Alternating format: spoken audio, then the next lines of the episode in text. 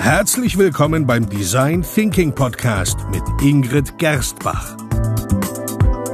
Hier erfahren Sie, wie Sie vertragte Probleme kreativ lösen, weil Innovation kein Zufall ist. Hallo und herzlich willkommen beim Design Thinking Podcast. Hallo Ingrid. Hallo Peter, hallo liebe Hörer. Wir haben Folge Nummer 111. Ja. 111. Und in dieser Folge möchten wir Ihnen erzählen von Veränderungen, von einem, ja, einem der bekanntesten oder dem bekanntesten Veränderungsmodell. Ja, ich habe für mein ähm, neues Buch wieder extrem viel recherchiert natürlich. Und ähm, Kurt Lewin, der ist ein, ein, ein Name, der immer wieder auftaucht, vor allem weil er ein ähm, Sozialpsychologe ist. Und war. Ja, war. Lewin ist 1890 in Mogilno in Polen geboren worden. 1890. 1890. 1890, habe ich nicht gesagt? Ich habe 1890 verstanden. Also ah, 1890. Gut.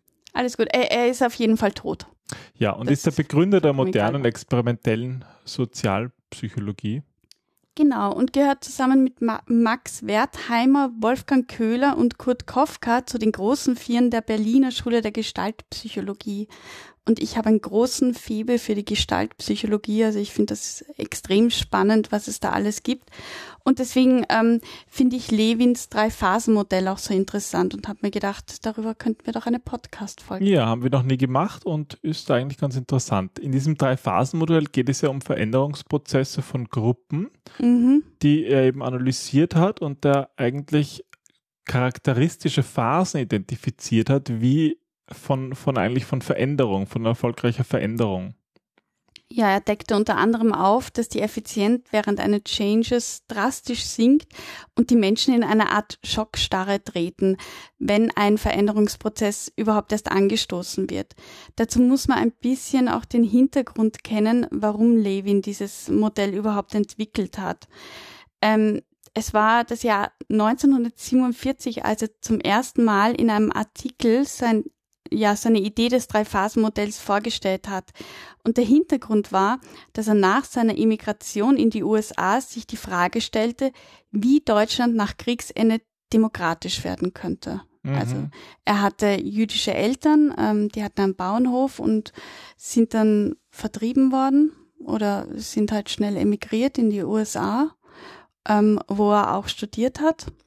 Und ja, da hat er diese, dieses, diesen Artikel geschrieben. Genau.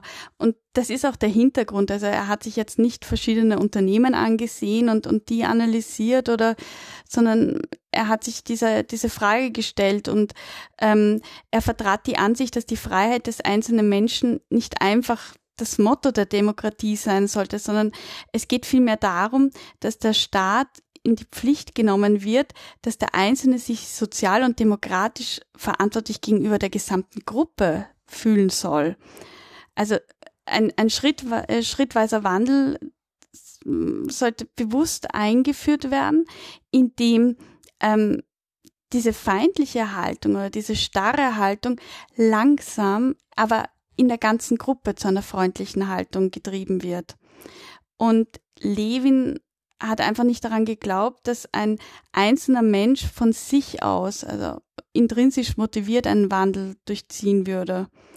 So, und, dass das bewusst gesteuert werden muss und dass man gerade diese emotionalen ja, Reaktionen. Ja, vor allem auch die Werte von einer muss. Gruppe. Mm, dass man das mit bedenken muss, welche Werte eine Gruppe vertritt und, und ähm, was es vielleicht für neue Werte braucht und, und die bewusst anzustoßen. Wenn man das jetzt überträgt auf die Unternehmenswelt, geht er nach diesem Drei-Phasen-Modell davon aus, dass man, wenn man den Wandel, dass, dass es eigentlich Kräfte gibt, die den Wandel antreiben und welche Kräfte, die das verhindern. Das sind ja auch so die, nach Kurt Lewin, die ähm, die verschiedenen Forces, ja. Ein eigenes, eigenes Kraftfeldmodell. Die Kraftfeldanalyse, genau. Also de, von der geht auch aus, dass ähm, während dieses, während der Phasen auch immer wieder diese Kraftfeldanalyse ähm, ich sage mal, sporadisch eingesetzt werden sollte. Also dass immer wieder das Umfeld analysiert und identifiziert werden muss. Wo befindet sich der Change gerade? Weil Change ist ein, ein Prozess, das ist kein punktueller Ablauf, sondern das, das dauert, man stößt das an und dann ist einfach eine, eine ganze Reaktion ähm, an verschiedenen Ereignissen, die eintritt und die dann sich gegenseitig wieder beeinflussen. Mhm.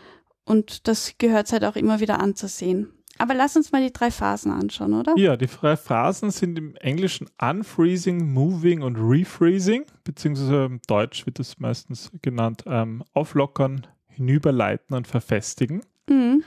Ähm, erzähl uns mal, was ist eigentlich gemeint mit dem Unfreezing, also sozusagen auftauen oder eben auflockern? Also das ist die erste Phase und dabei wird eigentlich der Mitarbeiter oder in dem Fall die Mitarbeiter, weil wir ja immer von einer Gruppe sprechen, auf den bevorstehenden Wandel vorbereitet. Und damit das überhaupt gelingt, setzt Levin auf verschiedene Methoden, wie eben die Kraftwertanalyse.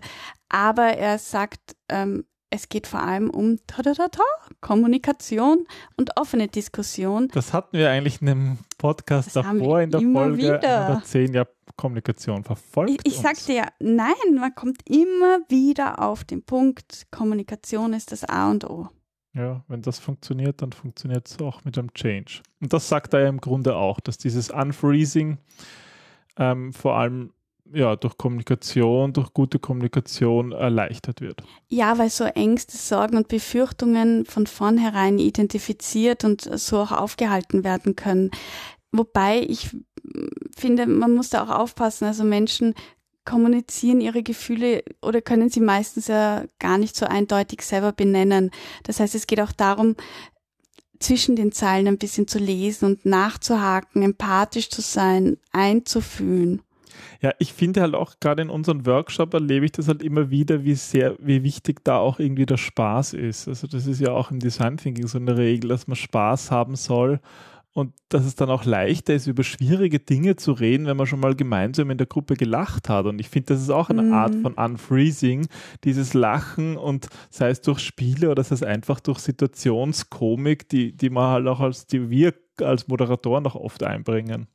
Ja, deswegen machen wir ja auch nicht umsonst diese Warm-ups, wo es darum geht, die Gruppe aufzulockern. Das ist jetzt aber ein, ein bisschen was anderes als ja, der Unfreezing. Wir, wir, gehen schon ein bisschen zu weit davon weg, aber das ist ja normal in unserem Podcast. Das ist ja unser Podcast, wir dürfen das. Ja, aber was heißt wir? Wir sollten mal über dieses Wir, ich und du sprechen. Also meinst du darfst das? Und nein, nein, nein, nein. Ich meine, du schweifst ab. Ach so, ich schweife ab, okay. Aber ja, okay, wir können auch sagen, Gut, wir ich kommen darf zurück. Das. Unfreezing. Unfreezing folgt dann dem der Phase ähm, Moving. Also wir Nein, haben der Phase äh, Unfreezing. Ähm, Erste Phase ist Unfreezing, also sozusagen dieses Auftauen, dieses Auflockern, damit man überhaupt erst in der Lage ist, sich zu verändern. Naja, und die zweite Phase ist dann die Moving Phase, also genau. die verändern oder auch hinüberleiten. Und da darf man sich nicht schrecken, weil als erstes wird einmal die Leistung bei den Mitarbeitern abfallen. Das kommt daher, dass Mitarbeiter sich auch erst einmal an die neuen Gegebenheiten gewöhnen müssen und das kennen wir alle von uns selber, das dauert einfach seine Zeit. Also ich habe das oft erlebt, so in meinen Business-Analyse-Projekten, wenn es um neue Geschäftsprozesse da geht. Da stützt immer die Leistung ab. Ja, immer, ja. Da gibt es neue, da gibt es neue, wieso lachst du so? Na, weil also wenn du sagst, bei meinen Business-Analysen-Projekten, da stützt immer die Leistung Ach, ab. So meinst du das? Also das ist natürlich wieder ganz anders. Ich bin da ganz ernsthaft und du lachst. Na, aber, aber, so ist es halt. Klar. Wenn man neue Abläufe hat dann, und ja. die ändern sich, dann ist man mal langsamer. Und wenn man dann sich denkt, oh, alles ist langsamer und ist, dann, wir müssen sofort wieder zurück, dann dann ist es da überhaupt schwierig. Naja, oder? es geht eigentlich auch um, um Widerstände. Also es geht nicht nur um, dass Dinge erst zu Gewohnheiten werden müssen und dadurch einfach mhm. schneller ablaufen, sondern auch, dass, dass es Widerstände in uns gibt und auch auf dieses, warum soll man das jetzt so machen oder anders machen oder auch, was passiert denn da wirklich? Also du, du hast zwar die erste Phase, aber du darfst nicht vergessen, du wirst ziemlich sicher nicht alle Mitarbeiter von der Wichtigkeit eines Changes ähm, überzeugen können. Ja. Und das heißt, es wird auch immer wieder welche geben, die stocken oder die womöglich auch aufhalten andere. Aber das erklärt halt auch, warum es die erste Phase gibt, damit sie sich sozusagen in der zweiten Phase alle involvierten Menschen sich auch bewegen können. Ja, und es zahlt sich definitiv aus, in dieser Phase dran zu bleiben. Also es gibt sicher dann, ähm, gerade wenn so ein Leistungsabfall ist, die Gefahr zu sagen, okay, ich gebe es auf, es ist mir zu blöd, ähm, dann lassen wir es halt, gehen wir wieder zurück zum Status quo. Aber immer, also ich finde, das ist auch immer so eine schöne Phase, wenn man dazu kommt, okay, da geht nichts mehr, da dran zu bleiben und, und das auszuhalten, das zahlt sich immer, immer aus, weil dann kommt man eigentlich wirklich in diese Tiefe hinein. Und also das ist jetzt auch egal, ob das beim Ideen generieren oder beim Change ist, weil ähm, je tiefer man ist, je besser die Mitarbeiter auch über den Prozess informiert werden, desto weniger Fragen bleiben offen und desto eher geschehen Veränderungen, desto mehr können Mitarbeiter das alles neu annehmen und mhm. die Vorteile sehen. Mhm. Ja, das ist dann, dann, dann funktioniert auch die Bewegung, dann funktioniert die Veränderung und das ist ja eigentlich das Ziel. Genau. Und dann kommen wir so schnell auch in die dritte Phase. Dritte Phase, äh, dritte Phase heißt Freezing. Refreezing. Refreezing oder Verfestigen.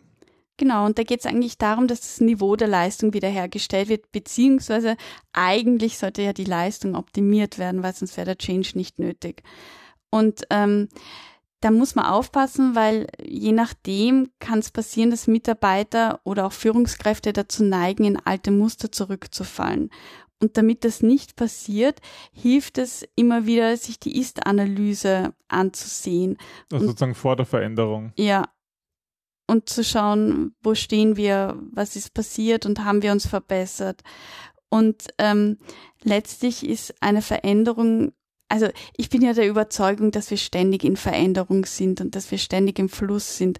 Aber es gibt natürlich Phasen, wo das mehr, wo sich die Dinge mehr schneller verändern, wo Veränderung deutlicher sichtbar wird oder wo sie halt nicht so sichtbar ist. Und also von stabil und Veränderung auszugehen, finde ich ein bisschen Paradoxon, aber wenn man davon ausgeht, dann, dann passiert, dann ist Veränderung dann stabil, wenn sie im Unterbewusstsein angekommen ist und wenn sie Teil vom Alltag ist. Also wenn einfach neue Gewohnheiten mhm. da sind und alte ersetzt wurden. Gerade so Gewohnheiten, wenn man sie mal zum ersten Mal neu gemacht hat, dann müssen sie sich halt verfestigen, damit sie auch wirklich stabil bleiben. Mhm. Sind das keine Gewohnheiten, dann sind sie einfach mal das Gegenteil von der Gewohnheit. Und das ist ja dann irgendwie dieses Refreezing, dass auch das ganze Unternehmen eigentlich oder die Gruppe, die da betroffen ist, sich da einpasst und es wieder natürlich wird. Mhm. Ich meine, nichtsdestotrotz muss man sagen, das ist ein Modell. Ja, also ja und es ist ein Modell, das helfen soll, ähm, Veränderung zu verstehen. Und das heißt noch nicht so, dass jede Änderung nur so gehen kann, aber es ist halt ein Modell. Ein Modell sind immer Hilfwerkzeuge, ja. Also das soll irgendwie uns ein bisschen helfen durch Sachen, die wir vielleicht nicht ganz verstehen, da, da leichter loszulassen, finde ich. Es gibt ja auch ganz viele andere Modelle in fünf, in acht und in mehreren unterschiedlichsten Phasen, die eigentlich ganz was Ähnliches beschreiben, aber die gehen eigentlich alle auf Kurt Lewin zurück.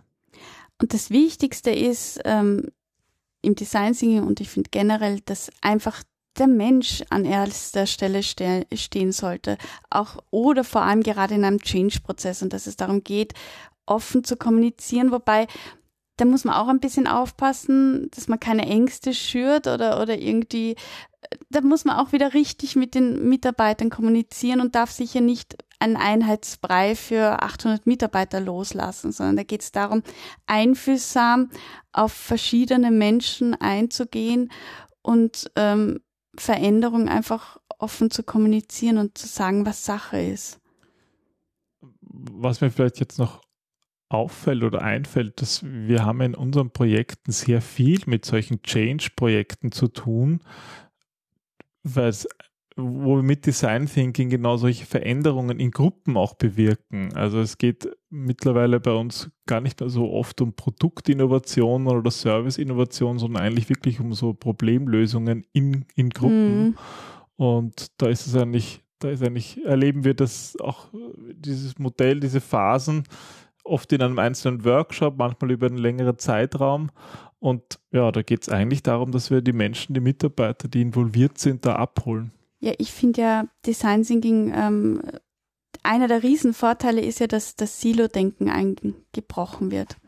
Und das ist für viele, viele Menschen neu, dass Kommunikation auch abteilungsübergreifend fließt. Und also für mich ist Design Thinking immer ein Change. Aber wie gesagt, ich bin der Überzeugung, dass Menschen generell im Wandel sind, weil sonst ähm, Stillstand bedeutet Tod.